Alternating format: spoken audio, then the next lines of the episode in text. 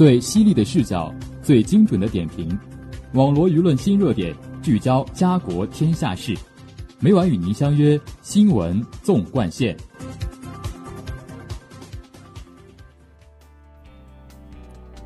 新闻每天发生，视角各有不同。我是今天的主播李和旭，欢迎收听今天的《新闻纵贯线》，和我一起走进生活板块。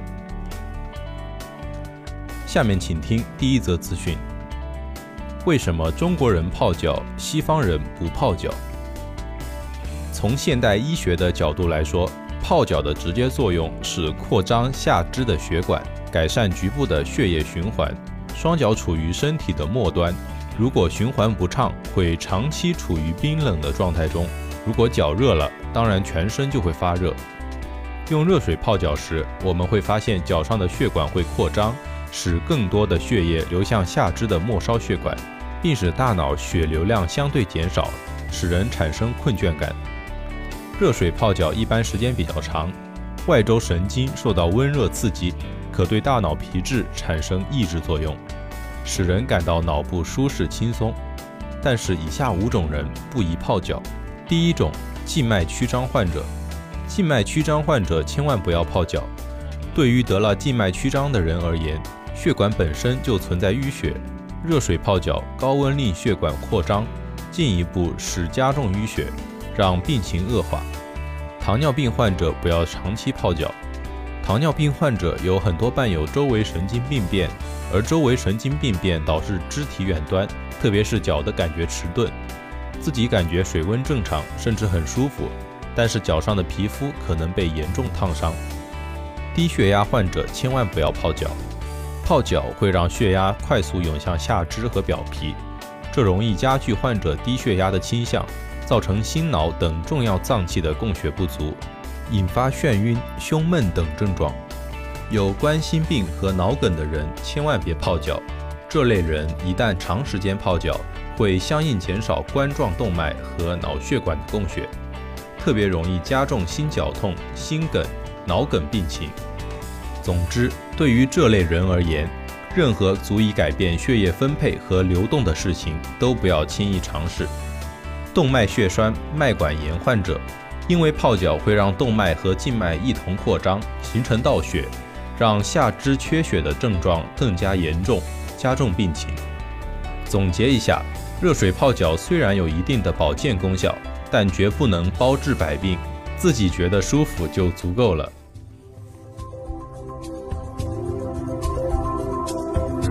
您现在收听的是《新闻纵贯线》。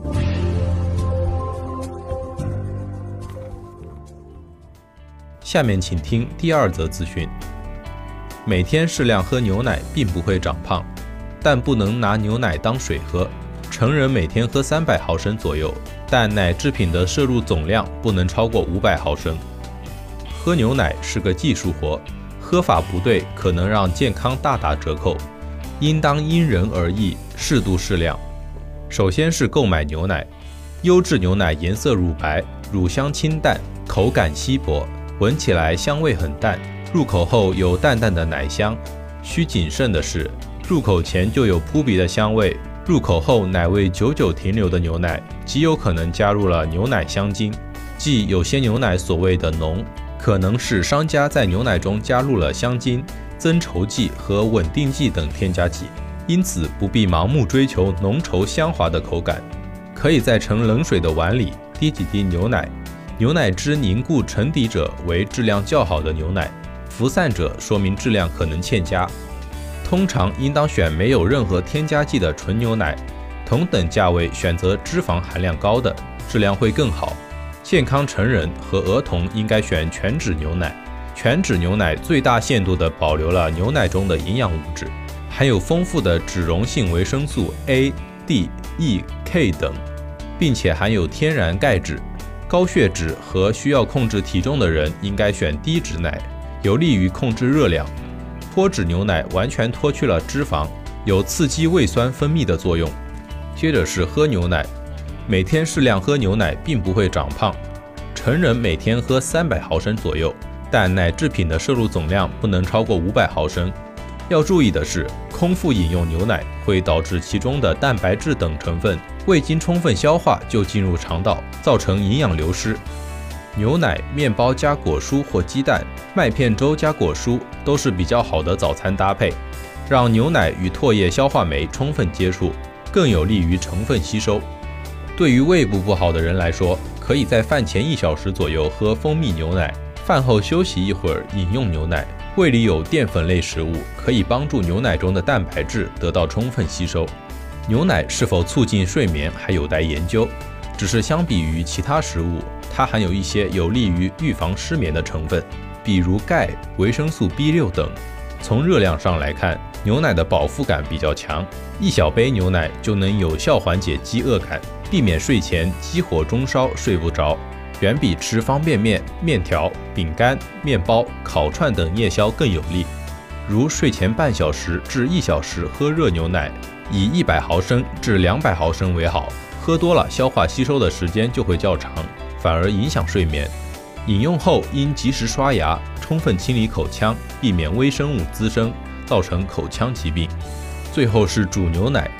牛奶煮沸后，所含蛋白质会由乳胶状态转变成凝胶状态，其中的钙会出现磷酸沉淀现象，维生素被破坏。同时，牛奶中的乳糖遇高温会焦化，影响人体吸收。最好是采用巴氏消毒法，即将鲜奶加热至六十二度，保持三十分钟，或加热至七十一度，保持二十分钟。这样既可把细菌杀死，又不会影响吸收。生活中不提倡喝冷牛奶，易引起胃部的不适，建议稍微加热再喝。微波炉加热比较方便，但需注意不能用塑料袋直接加热，要用玻璃容器加热。至于牛奶加不加糖，和消化关系不大，主要是为了改善口感。但孩子喝的牛奶不宜调得过甜，这样会刺激孩子的味蕾，从小养成喜爱甜食的不良习惯。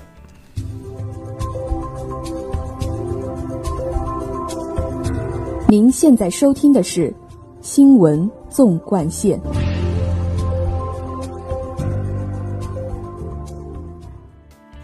下面请听第三则资讯：今年冬季西藏平均气温零下四点三摄氏度，创十九年新低。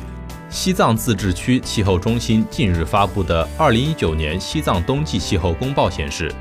二零一八年十二月至二零一九年二月，西藏平均气温为负四点三摄氏度，较常年偏低零点四摄氏度，创近十九年来冬季平均气温最低，平均降水量达三十点七毫米，较常年多百分之一百二十九点一，为近三十九年最高值。西藏自治区气候中心首席气象服务专家卓玛介绍，去年十二月以来。受孟加拉湾热带风暴和北部冷空气共同影响，西藏多地持续出现强降雪天气。与常年同期相比，多个地区降水异常偏多，持续性积雪结冰导致气温长时间低位徘徊，造成平均气温较常年偏低，但偏低幅度仍属于正常波动范围。受连续性降雪天气影响，西藏2019年冬季日照时数偏少。全年各地日照时数在三百八十二点三至八百点二小时间，平均为六百零七点六小时，较常年偏少六十点八小时。节目的最后，让我们来关注一下明后两天的天气情况。明天是三月十四号，星期四，小雨转多云，东北风四级。后天是三月十五号，星期五，多云。西北风五级。网罗新闻热点，评述潮流事件。以上是新闻纵贯线的全部内容，感谢您的收听，也欢迎您继续收听本台其他节目。再见。